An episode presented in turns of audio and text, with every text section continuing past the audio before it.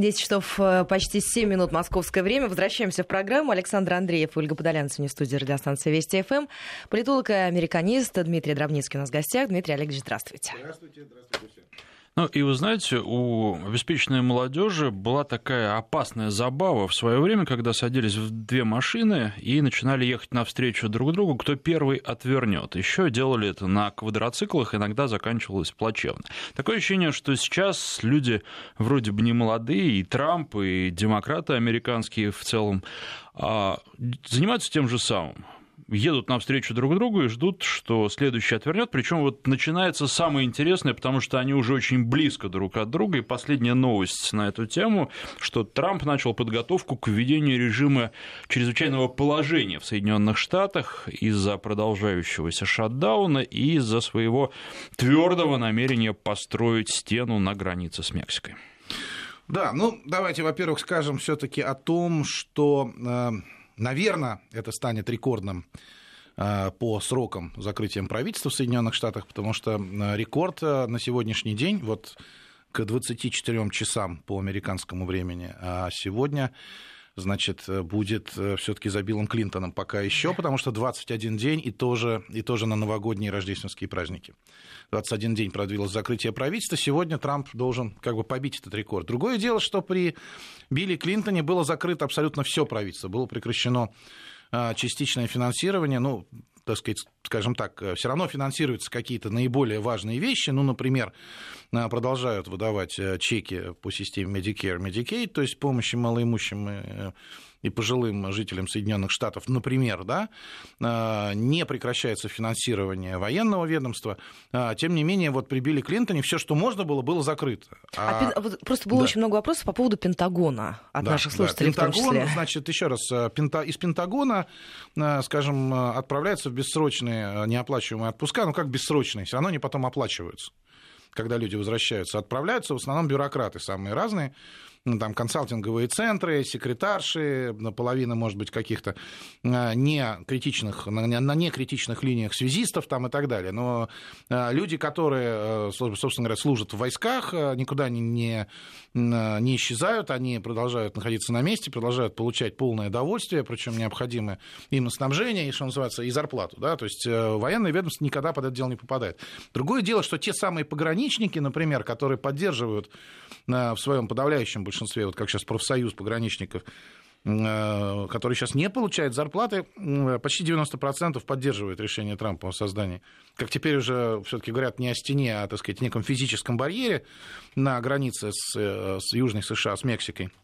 Вот они сейчас не получают э, своих, своих чеков.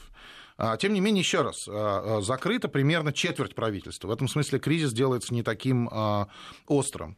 Это с одной стороны. Но с другой стороны, все-таки, э, конечно, длительный шатдаун, вот длительное закрытие правительства, длительное лишение финансирования определенных ведомств, оно, конечно, потихонечку, потихонечку социальную напряженность усиливает, потому что, ну, в частности, сейчас подходит время э, людям получать э, так называемый этот рефанд, то есть налоговое освобождение, но они просто в кэше получаются в реальных то чеках. Это вычеты, да? Вот вычеты налоговые, налоговые, да, то, что у нас налоговые вычеты, которые на руки, ну, сложно получить, обычно зачитывают, а у них них просто получают вот в реальных, в реальных чеках в, на налоговой. Для этого надо сначала подать декларацию, потом получить чек. И вот это сейчас не получается. Если кто-то рассчитывал на эти деньги, а все-таки американцы считают свои собственные семейные бюджеты очень строго, то есть как бы здесь тоже возникают определенные проблемы, люди не могут получить там льготных кредитов. А, которые, так сказать, финансировались из федерального бюджета. Определенного рода трансферы штатам, конечно, не идут. То есть для богатых штатов это ничего страшного, для беднейших штатов это уже начинаются определенного рода проблемы. Ну и, естественно, а, а, очень сложная всякая ситуация вокруг, конечно, Государственного департамента, вокруг того же самого Министерства внутренней безопасности, вот, которые, которые на самом деле считают, что вот э, их, их таким образом просто выживают из, из Вашингтона. Это, кстати, такая тоже мысль у них есть, потому что для Трампа, он говорит, ну кто эти федеральные чиновники? Это все бюрократы, которые против меня. Зачем они мне? А скажите, нужны? вот как раз для Трампа эта ситуация со столь затянувшимся рекордным шатдауном, она скорее в плюс идет или в минус? Вот если человек, который идет до конца, отстаивая свои предвыборные обещания, или нет? Ну, смотрите, это все, конечно, зависит от того, чем все это дело закончится. Потому что, вот, наверное, сейчас поговорим о том, что вот он готов ввести режим чрезвычайного положения. А, и такого рода введение режима чрезвычайного положения многими аналитиками оценивается как возможное, вообще говоря, разрубание временное этого Гордиева узла, причем выгодное обеим сторонам. Но что касается Трампа, то ясно, что с самого, с самой своей инаугурации сказать, его, в общем, саботировали практически все федеральные чиновники, и что они только не делали. Они даже там писали в «Нью-Йорк Таймс», статья была совершенно замечательная. Я, говорит, анонимный чиновник в Белом доме, и я часть сопротивления антитрамповского изнутри администрации сопротивляюсь сопротивляюсь этому невозможному человеку. При Обаме бы просто перевернули Белый дом вверх дном, бы просто всех вывели, положили на асфальт. И вся бы пресса была просто в восторге от этой акции э, спецслужб, а здесь восторгаются, наоборот, человеком внутри э, Белого дома. Понятно, что и медиа тоже не на его стороне. Но надо сказать, что он человек очень упорный. Вот очень многие люди, которые следили за Трампом, они, во-первых, думали, что он не хотел стать президентом, что на самом деле это так все личный пиар. Во-вторых, они думали, что он просто через несколько месяцев сломается значит, э, вот, побывав в Вашингтоне, что бюрократия его просто скрутит в бараний рог. А вот так потихонечку-то получается, что он подъедает своих врагов. Конечно, не так быстро, как, наверное, хотелось его избирателям, но так-то, вообще говоря, потихонечку он подъедает их. Но чтобы было вот просто понятно нашим слушателям, о чем идет речь, кто такие федеральные чиновники, и политики, и люди, которые их обслуживают и так далее. Это федеральный округ Колумбия, так сказать, столица Вашингтон, и вот, вот небольшая такая вот, небольшая, небольшая такая вот область, э, федеральная земля вокруг нее. 90 с лишним процентов людей, которые зарегистрированы избирателями в округе Колумбия, проголосовали против Дональда Трампа. Значит, чего ему ждать от этих, так сказать, федеральных чиновников? Ничего. Задача как-то потихонечку ротировать, а, так сказать, вот этот самый аппарат, что он, собственно говоря, и делает.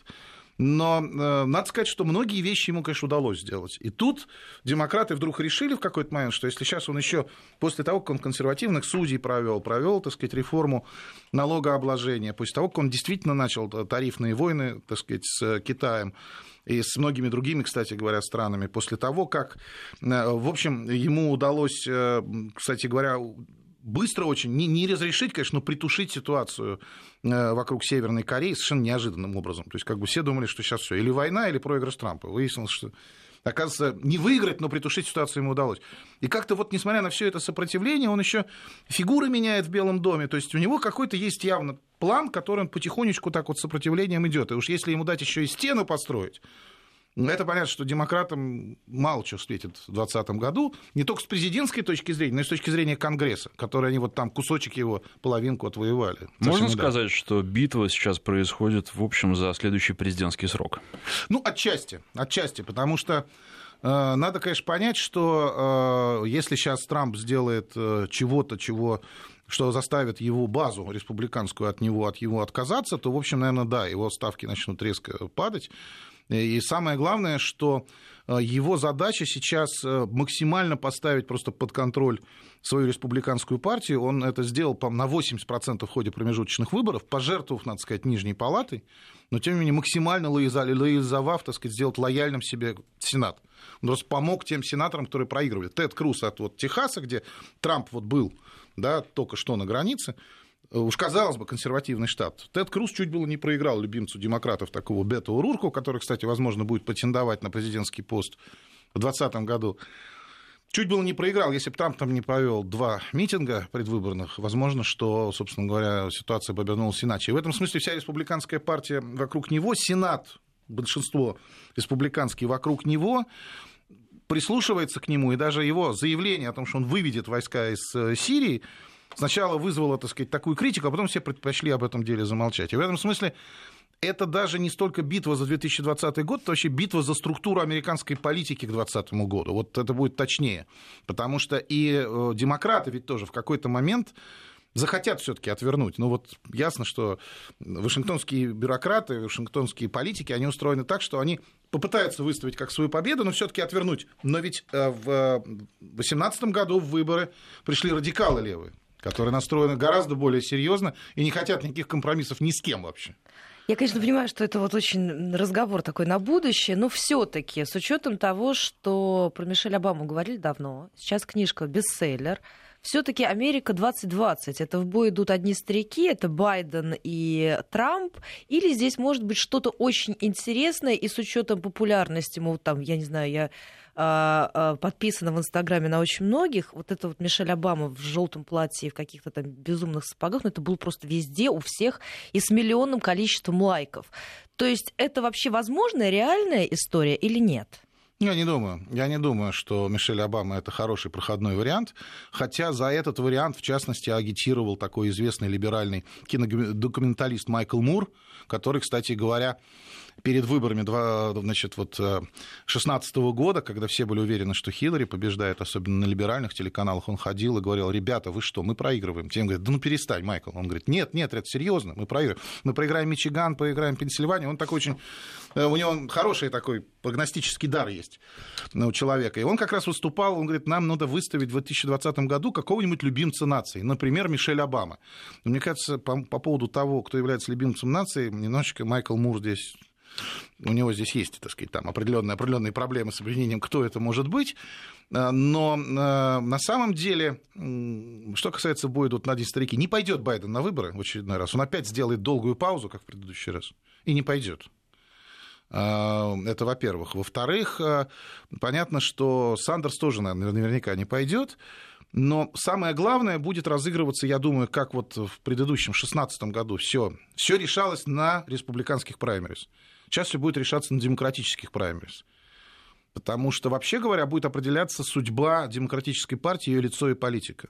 Будет ли это по-прежнему такая, ну, леволиберальная, но все-таки более центристская сила, э, вот, которую сейчас представляет тот же Чак Шумер и Нэнси Пелоси, которые отвечали на обращение президента к нации, или это будут молодые, дерзкие э, люди, которые требуют уже, ну, как говорится, будьте реалистами, требуйте невозможного, так сказать, отмены, значит, пограничной и таможенной службы, э, требуют, значит, немедленного открытия границ, э, значит, там очень разные многие требования у них звучат, но вообще говоря, это такой очень жесткий, такие уже, я не знаю, по-моему, феминистки поколения 3+, уже даже не 3, а 3+.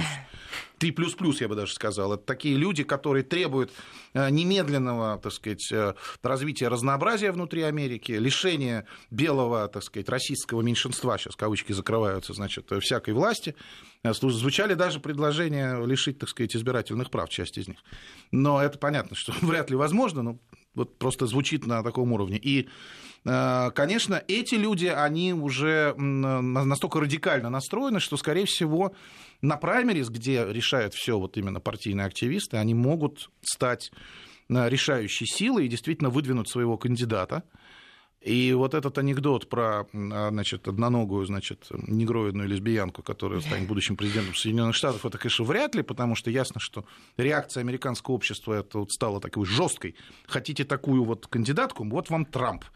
Но что-то такое похожее, вроде молодой, вот нынешний конгрессмумен Александрия Акасио Кортес, который, в общем, так двух слов пока связать не может, но зато очень жестко говорит, что строить э, значит, границу с другим любым государством, это расизм. Почему? Просто потому, что это расизм, если вы это не чувствуете, вы сам расист. И вот, вот этот вот накат этих вот самых радикалов левых, которые согласились с тем, что старые люди будут возглавлять палаты, и значит, демократов в палатах э, Конгресса, как раз на праймеристо они могут выступить очень сильно, очень жестко, аж, по-моему, 12 или 14 дебатов запланировано. И на самом деле возможно, что мы сейчас присутствуем при рождении социалистической партии э, США, которую, наверное, стоит назвать такой, э, глоб, не знаю, как социал-глобалистской, что ли, партией, да, вот, э, которая, которая будет явно настроена на то, чтобы стереть всякие границы, десуверенизировать все государства, потребовать, значит, позитивной дискриминации для всех, кого они в данный момент считают униженными и оскорбленными. И в этом смысле очень интересно, какая у них будет внешняя политика уже потом, когда следующий демократический президент появится. Но пока что вот мое ощущение личное связано с тем, что, конечно, демократы выборы 2020 года президентские выиграть не смогут. Более того, э, вот в ситуации жесткого противостояния Конгресса и президента, да, поначалу падает рейтинг президента, потому что вроде как росчерком пера он может открыть правительство. Но позже, по истечению какого-то времени, рейтинг склоняется как раз в пользу президента, который стоял на своем. Обращу внимание, что Билл Клинтон, когда с 95 на 96 год закрывал правительство, э, он закрыл его на 21 день и проиграл. То есть, вообще говоря, то есть закрыл, его обвиняли, так он еще и проиграл, значит, вот бывшему спикеру Палаты представителей Ньюту Гингричу, кстати, большому стороннику Трампа сегодня, а, так, так вот, в 96 году он просто переизбрался триумфально. То есть, на самом деле, все это забыли, а вот то, что он был принципиален и говорил, я боролся за вас, его переизбрали. То есть, на самом деле, по большому счету, вот то, что сейчас происходит, конечно, медиа нагоняет сейчас такую картину, что все, это вот апокалипсис сегодня, да, вот какой-то такой.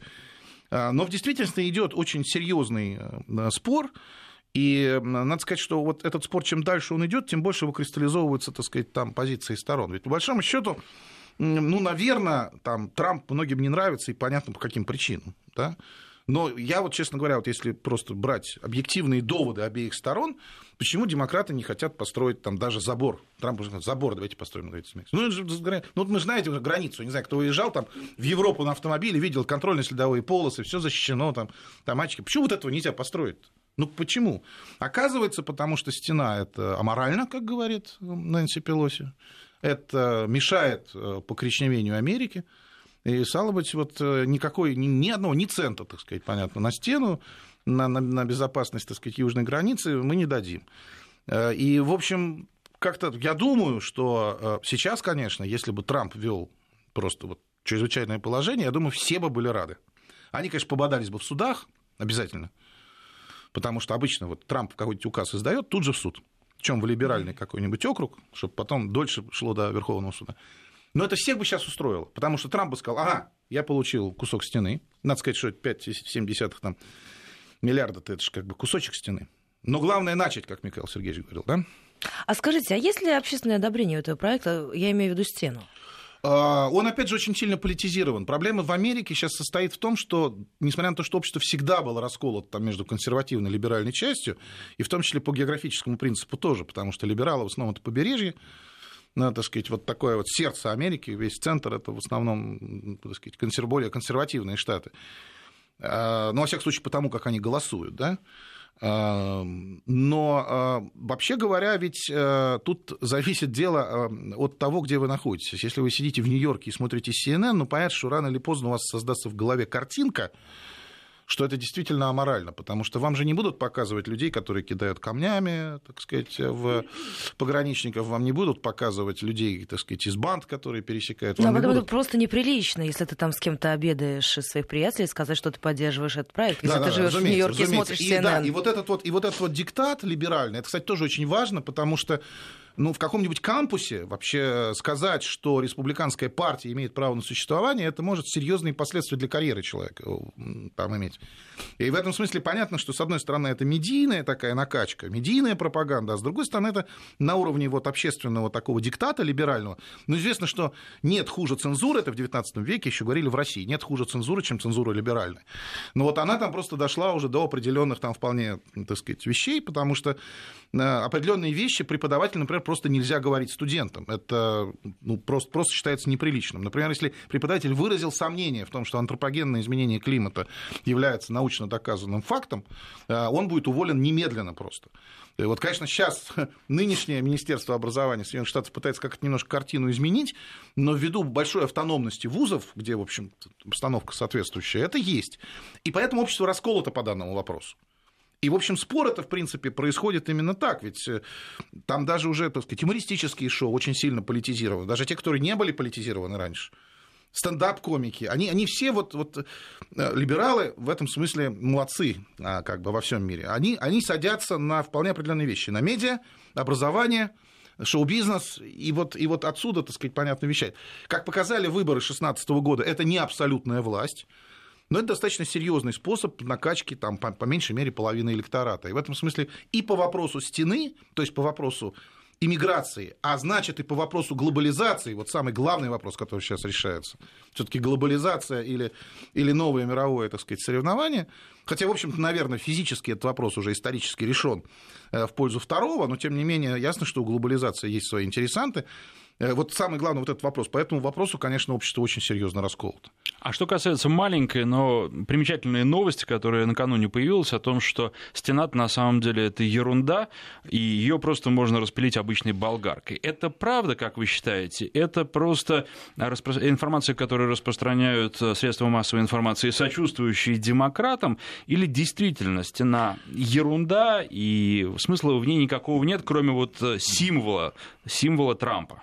Ну, слушайте, распилить... Значит, э, конкретно, э, эта новость появилась, действительно, это правда, новость появилась, действительно, пропил в заборе пограничном появился, этот забор был поставлен еще при Буше-младшем.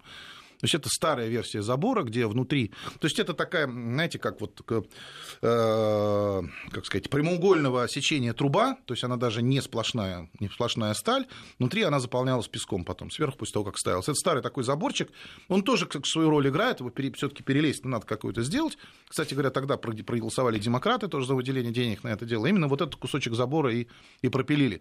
Предложение Трампа изначально было построить бетонную стену, с соответствующими датчиками и всего прочего. Сейчас он согласен на стальной забор, но этот стальной забор состоит из отдельных прутьев, которых нет перекладин между ними, это сплошные прутья. Ну, в общем, залезть по ним крайне проблематично. Залезть можно куда угодно. Лестницу подставить, я не знаю, там, что угодно, там, батут поставить с той стороны. А, проблема как бы состоит в том, что действительно любой физический барьер создает проблемы. Но Пропилена действительно была стена, по-моему, это в Нью-Мексико было, но появилась эта фотография. Что угодно можно распилить, на самом деле, если постараться. Да, но... Ну и Шоушенка можно сбежать, как мы видели. Да, как, как выяснилось, да. То есть, в принципе, сделать-то можно все. Вопрос э, в усилиях. И именно вот эти все аргументы по поводу стены, они ведь не говорят о том, что стена – это абсолютный аргумент что можно просто закрыться и все. Да и вокруг, собственно, домов-то строят э, заборы или ставят железные двери там, в квартирах там, жителей городов российских. Они ведь ставят не потому, что если захотят, залезут под, подгонят какой-нибудь э, инструмент гидравлический, отожмут, сделают все что угодно. Любую машину с спутниковой сигнализацией можно загнать в клетку Фарадея, подогнать эвакуатор и увезти. Если захотят сделать... Вопрос в постановке от такого рода препятствий, которые так нужно долго преодолевать, что приедут правоохранители. И, и вот это как раз, собственно говоря, и, наверное, есть там, там функция стены, потому что, конечно, действительно, я не знаю, сложно. Американцы пусть решают, насколько это состояние чрезвычайная, но, конечно, кризис на границе, очевидно, есть. Это просто точно. То есть там и наркотрафик, и банды, и все что угодно. И, кстати, через южную границу уже пошли люди из Ближнего Востока, потому что считают, что это наиболее безопасный коридор для того, чтобы зайти в Соединенные Штаты. Вот Трамп там был, ему докладывают. Четверо из Пакистана задержаны. Кто вообще ничего не известно, там документов нет. Так что, так что на самом деле э, это, конечно, чуть больше, чем стена, но спор вокруг стены будет продолжаться довольно жесткий. И, наверное, введение чрезвычайного положения даже будет неплохим выходом для обеих сторон. А, кстати, вот у нас минута до новостей остается. А не признание ли это уже демократами своего поражения? Вот эта новость, потому что они, ну, как бы вроде соглашаются что, с тем, что стена появится, но говорят, что она бессмысленна, деньги выброшены на ветер, потому что все можно распилить. Ну, скорее здесь соглашается, естественно, лидерство э, демократическое, и это, конечно, очень сильно сыграет с ним злую шутку в 2020 году, когда начнутся эти президентские праймерис, и тогда же начнется борьба, кстати, заново за лидерство в обеих палатах. Это во-первых. А во-вторых, в общем, пока по состоянию на сегодня, особенно после визита Трампа на границу, можно сказать, что да, демократы пока вот на сегодняшний день стали риторически проигрывать этот спор, даже вот с точки зрения медиа, потому что ну, там визит президента все равно освещается всеми стремиться. То есть вот на сегодняшний момент так, завтра может повернуться иначе. Появится новый аргумент. Мы сейчас должны будем прерваться. У нас новости середины часа впереди. Напоминаю, у нас в гостях Дмитрий Дробницкий, американист, политолог. Средства связи 5533 Вести начали сообщение. И плюс 7 903 176 363. Сразу после выпуска новостей вернемся и продолжим. 10.35, московское время. Возвращаемся в программу. Средства связи 5533 Вести и плюс 7 903 176 363. Дмитрий Дробницкий, политолог, американист у нас в гостях. Ну и вот из последних новостей Соединенные Штаты начали вывозить технику из Сирии, а причем, в общем, это происходит, ну, по крайней мере, на, э, если смотреть из России, достаточно тихо и спокойно. Почему демократы к этому еще не привязались? Или, может быть, они а, привязались и активно об этом говорят, но а, у нас не уделяют этому должного внимания? Ну, на самом деле, они поначалу-то привязались, и надо сказать, что вот уже, так сказать, ну, это кое-что говорит, конечно, о современном демократическом лидерстве. Я понимаю раздражение молодых демократов, которые хотят подвинуть вот этих всяких Чаков Шумеров и Нэнси Пелоси. Они перестали быть многозадачными. То есть они ушли вот в это противостояние вокруг стены, А, а Трамп, несмотря на свои 70 лет, он как, как живчик. Он туда-сюда, туда-сюда, везде как бы успевает. А, он успевает там менять министров, успевает тут, успевает там, значит, соответственно... И пожелать удачи главе Амазона, который да, разводится. Да, да, да, да, да, совершенно верно. То есть, а это вообще самое главное СМИ Америки сейчас, его твиттер. То есть, по-хорошему, все смеются, но все читают. Ведь это же просто, ну, это же, ну, как бы понятно, что он вел свой твиттер, когда был бизнесменом но и понятно, что он там иногда писал вещи, может быть, за которые бы другому политику было бы стыдно, но ведь это оказалось эффективно. А ведь в американской политике только это значит. Ну и вот что, что делает Трамп. Он говорит, не, на самом деле я никому не говорил, что я буду быстро выводить войска. Ему говорят, как же, вот ты в Твиттере писал, ах ты, так сказать, понятно, врешь все время. А в это время, значит, начинается вывод, э, так сказать, войск. То есть, в общем, как бы решение это Трампа, на самом деле, это решение еще двухлетней давности. И когда Трамп говорил о том, что, э, ну, конечно, из Ирака выводить войска быстро это очень плохо, и, так сказать, сейчас уже просто ситуация говорит о том, что, наверное, там-то придется подзадержаться, но уж совершенно точно нам нечего делать в Сирии, и нам совершенно точно нечего делать в Афганистане. И соглашаясь со своим бывшим советником по национальной безопасности Гербертом Макмастером, он добавил небольшой контингент в Сирию, добавил в Афганистан, назвал это принципиальным реализмом, но говорит, что мы там ненадолго. Мы там только для того, чтобы держать победу. И как только ему удалось, значит, вот, э, э, поменять и советника по национальной безопасности, и самое главное, главу администрации, конечно. То есть это вот было, так сказать, главное такое, препятствие. У него, так сказать, он тут же начал осуществлять свои вот эти ходы. Более того, ведь э, я так подозреваю, что сейчас прозвучит следующий аргумент, что если и кто, то есть, допустим, там демократы, например, скажут, как ты можешь уводить войска из Сирии, но там аргумент, что Обама это делал и вы руку плескали, он как бы не действует, потому что двойные стандарты – это название политики. А вот сказать, ну, ребят, послушайте, давайте мы выведем этих ребят. Во-первых, они не будут там в опасности. Во-вторых, это стоит бешеных денег присутствие иностранного контингента. Все это подвоз огромный, на самом деле. То есть, э, несмотря на то, что сам вот, как бы, вывод тоже стоит денег, понятно, как ввод и вывод, но снабжение все таки там двухтысячной группировкой, в отличие, скажем, от нашей группировки, которая находится там на побережье, есть порты, там, они же находятся там фактически в, в окружении. То есть, э, это только воздушный мост да, где они находятся, никто не знает. Они нужно постоянно менять, так сказать, дислокацию, потому что, в общем, не хотят себя обнаруживать. То есть это дорогостоящее дело 2000 человек, таких вот содержать, постоянно действующий экспедиционный комплекс. Он говорит, давайте вот это потратим на то, чтобы защитить нашу южную границу. С этим аргументом очень сложно будет бороться. Я думаю, что у него даже среди республиканцев кое-какие союзники найдутся, вроде сенатора Ренда Пола, который, кстати, с ним соревновался на праймерис в 2016 году. Вот. Но надо сказать, что вот это решение, оно такое действительно очень трамповское. Сделать неожиданно в тот момент, когда все смотрят в другую сторону, раз. А во-вторых, э, неважно, какова риторика, а делать все равно то, что задумал. Вот это, кстати, действительно характеризует этого человека. Вот он действительно производит такое впечатление какого-то баламута постоянного. Что-то вот он говорит, шутит, в Твиттере пишет всякие вещи, э, прозвище всем придумывает. Вот нет такого политика в Вашингтоне, который он не придумал прозвище. Когда были праймерис, все ждали, когда он следующего, значит, назовет как-нибудь. И вот сказали, что, оказывается, там вот два человека, которым не придумал прозвище. Оказывается, значит, видимо, они ему очень нравятся. Но, а, но одновременно с этим, в общем, действительно идет выполнение там предвыборных обязательств. Они, конечно, это выполнение не всем нравится. Ну, понятно, что там арабам не нравится что перевели с посольства там, в Иерусалим. Но ведь это обещали многие американские президенты. Там не нравится кому-то действительно налоговая реформа. Но ведь это было обещание. Не нравятся те судьи, которых он назначает. Но он обещал избирателям это сделать точно так же, как и стены. И обещал, кстати говоря, вывести из Сирии. Это было просто конкретное обещание на конкретном митинге, где он излагал свою концепцию э, значит, внешней политики, национальной безопасности. Это, по-моему, было по-моему, то ли февраль, то ли март, или, может быть, даже апрель 2016 э, года, сейчас не помню, даже как бы отдельно разбирал на составные части эту речь.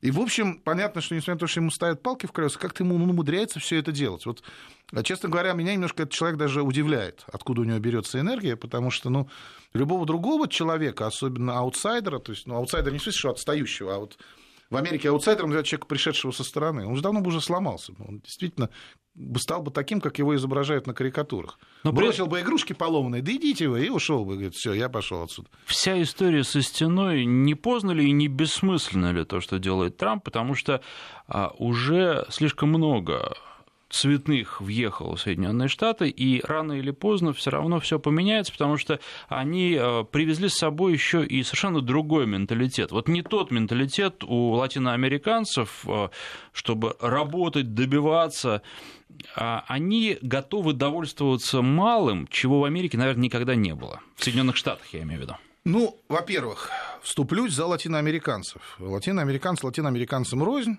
И, в общем, большинство из них, за исключением людей, которые, в общем, наверное, вступают в банды, либо сознательно, либо просто по причине безнадеги, большинство из них это, в общем, тяжело работающие люди. Другое дело, что эти люди нарушают закон.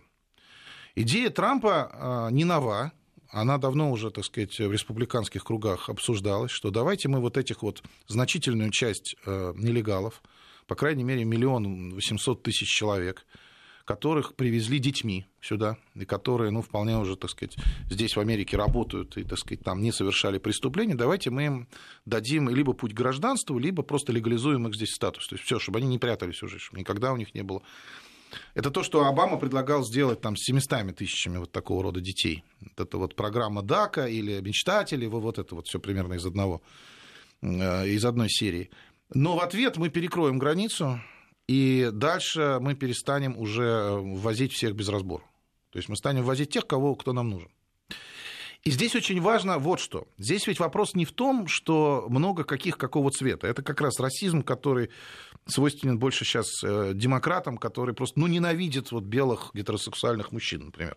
Просто, ну вот, вот послушаешь кого-нибудь, думаешь, вот что, что не Но, так? Нет, это же не расизм. Вот, расизм, что... можно... нет, расизм это когда ты ненавидишь любого, кроме белых, да, но на самом деле это в действительности не так, потому что даже черные пантеры, некоторые, так сказать, их обвиняли даже свои собратья именно в, в, в антибелом расизме. Так что этот термин существует. Есть еще и социальный расизм. Ну, например, когда избиратели Трампа Киллари назвала Витбром отбросов, ну, половина, во всяком случае. Что же социальный расизм? Это тоже существует термин. Есть определение в ООН, утвержденное, что это такое. Ну и во всяком случае, когда говорят, что за Трампа голосуют только алкоголики, так сказать, умирающие от цирроза печени, ну вот, вот, вот это расизм. А это Нью-Йорк Таймс. Это не какая-то газетенка, так сказать, заштатная. Ну вернемся к иммигрантам. Смотрите, что получается. Если удастся в результате всех этих разменов даже ввести, да хоть бог с ним, так сказать, там 4 миллиона, так сказать, людей легализовать в Соединенных Штатах, да, даже дать им избирательные права, но ввести их в законное поле, чтобы они не чувствовали себя, условно говоря, братьями тех, кто хочет въехать в страну нелегально, чтобы они стали соблюдать все законы американские. И, получив избирательные права, стали думать уже не о себе, не как об этнической группе, а как о либерале или консерваторе, сторонники семейных ценностей, понимаете? Или сторонников, так сказать, там, гендерного разнообразия. Как известно, там уже в некоторых университетах уже 16 гендеров выделяют. Ни много ни мало. Вот, вот чего они сторонники? И тогда это, конечно, совершенно другая, другая уже ситуация. Это не важно, понимаете, условно говоря, беленькие они или черненькие. Это, вот это как раз и есть расизм. Культурно, став в законное поле Соединенных Штатов, во всех случаях на это надежда. Я как бы это не мои мысли, я как бы излагаю то, что, то, что вот думали по этому поводу те идеологи, в частности, Стивен Беннон, который стоял во многом за этой идеологией национал-популизма. Для него этническая принадлежность, для него принадлежность, э, так сказать, расовая абсолютно не важна. Важна принадлежность экономически к этой стране полная и гражданская. Взятие полной ответственности на себя. А, э, и в этом смысле, вот, э, так сказать, в Европе чуть иначе ситуация обстоит. Там никогда никто не хотел делать плавильный котел. А для Америки, ну, вроде это кажется осуществимым. Понятно, что надо что-то делать, но надо сказать, что вообще говоря, скорее всего, все-таки рано или поздно, даже если демократы там победят в этой битве, что уже как бы, так сказать, маловероятно в ближайшие, во всяком случае, годы, Европа-то уже просто наевшись этим всем делом, уже тоже начинает строить собственные стены. Это же просто, ну, уже просто контрольно-следовые полосы, как вот, я не знаю, там, как в советские времена, там, между Афганистаном, так, сказать, и наши, нашими азиатскими республиками стоят, значит, на, вот, просто на, на, на побережье между, между Великобританией и Францией, причем с обеих сторон. Э, Италия к этому делу приходит. Понятно, что бесконтрольный въезд людей, которые везут с собой не свой цвет кожи, а другую культуру, другое отношение к законности и принципиально считают, что они выше закона, потому что либеральные политики считают, что разнообразие это хорошо, а не разнообразие, условно говоря, это зло, вот это плохо, потому что действительно они тут же попадают в незаконное поле, они выше закона, они выше тех самых западных ценностей, которые, так сказать, так долго нам пропагандировали. Вот. Но вообще говоря, И это нас выводит на следующую мысль, кстати, на мой взгляд, очень интересно, которая связана с тем, что та глобальная элита, которая так более-менее управляет миром с конца холодной войны, она, по большому счету, вот, цепляясь за власть, готова пожертвовать очень многим из западных ценностей, которых мы действительно относились с уважением. Как, например, свободная пресса, объективная, независимая. Разве она есть сейчас в Америке? Это смешно просто. Есть разделенные на два лагеря просто, так сказать, медичи, которые орут друг на друга и все. А, как, а, конечно, демократия, так сказать, которая вообще, против которой нельзя было говорить, демократия это и есть, там, как верховенство закона, да, а, которые а тоже, институты, кстати, вот нам уже все время говорили, вот посмотрите на их рабочие институты. Именно, но у нас, кстати, это институты, да, я понимаю, это вполне определенные люди говорили для своего... И продолжают это говорить. Да, но, но смотрите как, если мы, если мы говорим о том, что там, в том, что действительно было хорошего вот в, на Западе, и в Америке в частности, ведь все таки надо признать, что, если даже называйте это институтами как хотите, но э, хорошие вещи на Западе, которые были разработаны западной цивилизацией, они действительно являлись конкурентными преимуществами Запада в холодной войне с СССР. У СССР были свои преимущества, у Запада свои. Ну и э, дальше уже рассуждение по поводу того, из-за чего вот э, кончилась холодная война, так как она кончилась. Не будем сейчас в нее, наверное, вдаваться. Но тем не менее они считали, что вот было такие, были такие конкурентные преимущества, их нельзя трогать. То есть начнешь, условно говоря, не пускать каких-то кандидатов на выборы, будет плохо. Как вот Трампа пытались не пустить. Начнешь давать слишком много власти спецслужбам, плохо будет, нельзя. И если пресса будет необъективной, плохо, нехорошо, это будет газета «Правда». А вот сейчас они готовы все это сдать, только бы остаться у власти, только бы не дать новым и новым политикам, типа Трампа, Матео Сальвини в Италии, да, так сказать, там, э, вроде, кстати говоря, Себастьяна Курца в, Австрии, так сказать, и его коллег по партии «Свободы» австрийской. Вот только бы не дать им пройти в, так сказать, во власть. Действительно, очень и очень серьезно все, много, многое на кону, я думаю, что мы увидим, ну, по крайней мере, очень напряженный и просто очень как бы, интересный для наблюдателей со стороны Э, значит, ну, 2019 э, год. Другое дело, что для западного обывателя, для западных граждан, для американских в частности, в общем, наверное, какие-то испытания их ждут, конечно. По менталитету другой вопрос. А, дело в том, что Америка, да, традиционно рассматривается как плавильный котел, но способна ли она сейчас переплавить тех людей, которые уже приехали, потому что иначе она рискует превратиться, я не говорю, что латиноамериканцы не работают, они вкалывают, но вот они именно готовы в какой-то момент остановиться, у них нет нет того, что все ради денег. А, им не нужно слишком много. Ну, по крайней мере, многим из них не нужно. Не может ли Соединенные Штаты а, превратиться через некоторое время ну, вот в Аргентину, да, которая очень хорошо развивалась, но потом а, не очень хорошо закончила и существует сейчас ну, просто как одна из стран на глобусе? Ну, вот э, есть такие опасения. Тут многие американские эксперты задаются теми же самыми вопросами и скорее склоняются к точке зрения того, что это вот покоричневевшая Америка, что она как раз будет в состоянии только потреблять, Америка будет увеличивать свой... Смотрите здесь, о чем идет речь. Вы абсолютно верно определили, скажем так, вектор мысли политтехнологов либеральных. Они думают, что они завезут столько неспособных к промышленной революции людей, поскольку, как бы, наверное, следующая промышленная революция просто уже на пороге стоит. Новый технологический уклад. Из-за чего, собственно, начался вот этот весь протекционизм, откуда Трамп взялся, Брекзит. Это все на самом деле не взбунтовались старые пьяные белые избиратели. Это подошел новый технологический уклад просто.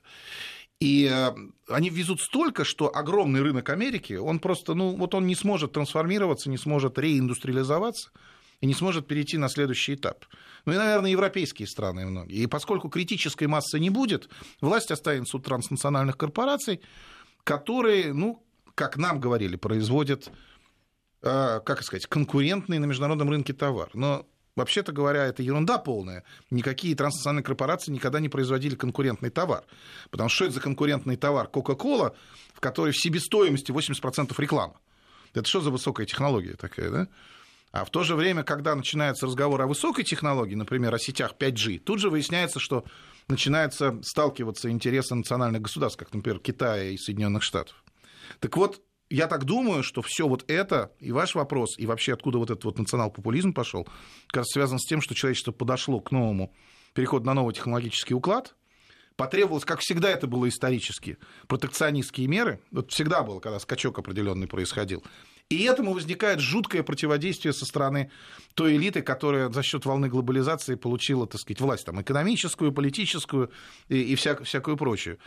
И, конечно, вы абсолютно правы. Здесь очень и очень важно, удастся ли все целиком население, хотя бы его большинство населения Соединенных Штатов, вот увлечь этой новой реиндустриализацией, сделать из них э, людей, которые будут жить при новом укладе. Если, условно говоря, там разбавят не то, что другим цветом кожи, а просто другой культуры, другого наполнения людьми внутренним, других убеждений, другого образования, так сказать, и, и образа мысли – а их да? примет вот эта среда сегодня? А, она их уже отторгает. Откуда, собственно, избрание Трампа? Она их уже, уже отторгает.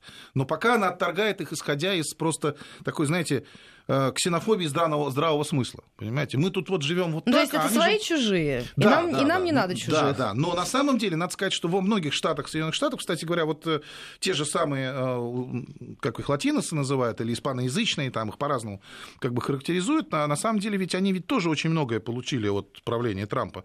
И вот самый низкий за 50 лет процент безработицы среди испаноязычного населения. Да, в основном это не очень высококвалифицированный труд, но дети-то куда пойдут? Дети, дети, вот кем будут работать? Вот это, кстати, очень важный момент. И в этом смысле борьба вот за этих вот людей, мечтателей, так называемых, за которых, которые Обама-то... Почему Обама меньше, чем Трамп предлагает легализовать? Почему так-то? Потому что Трамп хочет гораздо более широким мазком захватить этих людей и увлечь их программой э, как бы подготовки к новому этому самому технологическому этапу. В частности, его дочка Иванка Трамп занимается этим. То есть вот за этим постоянно твитящим, так сказать, как его часто клоуном называют, на самом деле за ним большая программность стоит. Ну, а Обама увлекал Штатов... мечтой. А? а Обама увлекал мечтой. А, да, но какой мечтой? Мечтой, что Америка останется только к самым последним рынкам потребления. Вот э, постиндустриальной некой, так сказать, такой размазнёй, которая будет потреблять и увеличивать свой госдолг. При этом всем союзникам будет позволено хранить деньги в госдолге США. Вот такая схема, как бы, вот, бесконечно будет наращиваемая. А она, в общем, действительно не понравилась части американской элиты и американским избирателям. И, ну, вот как бы другое дело, что, наверное, никто кроме как вот такой носорог Трамп, наверное, это протаранить в 2016 году не мог. Да, поэтому он победил и на праймерис, и на выборах совершенно неожиданно. Но за ним стоит вот, вот, вот скорее вот эта проблематика нового, так сказать, технологического уклада, на мой взгляд. А отнюдь не... То есть, конечно, там присутствует и ксенофобия, давайте будем говорить серьезно. И ксенофобия, и расизм там есть, и белый, и антибелый, какой угодно. Все есть. Но за этими вот худенькими деревьями надо все-таки видеть лес. Лес постглобального будущего, который на самом деле, вот Трамп есть один из симптомов его наступления. Вы знаете, тут появилась еще одна новость. У нас буквально минутка остается, но не могу не спросить. А, тут вопрос американский конгрессмен э, поднял по поводу вообще членства Соединенных Штатов в ООН. А, как вы считаете, вот это вот не нарочно, что называется, вдруг или такие мысли, они как-то вот где-то ходят, бродят? Такие мысли бродят очень давно я могу сказать, и на самом деле обродили они еще со времен Дуайта Эйзенхауэра, это 50-е годы. То есть, на самом деле, в Америке вот такой вот как бы дух такого, скажем, авантюристичного из- изоляционизма, сейчас как бросим все и будем жить для себя. Он очень силен, и поэтому к любым... Всегда есть люди, которые готовы повестись на лозунги полного отрицания наднациональных и международных институтов. В этом смысле поэтому Америка как бы является в основном застрельщиком вот этого постглобального мира, на мой взгляд. Хотя весь мир идет туда. Поэтому это не первый раз высказывается, на самом деле. Но тоже как бы симптоматично, да. Спасибо вам огромное спасибо, за этот разговор. Спасибо. Дмитрий Дробницкий был у нас в гостях. Александр Андреев, Ольга Подолян провели для вас сегодня этот эфир. На следующей неделе «Формула смысла» в эфире. Все в порядке, не беспокойтесь.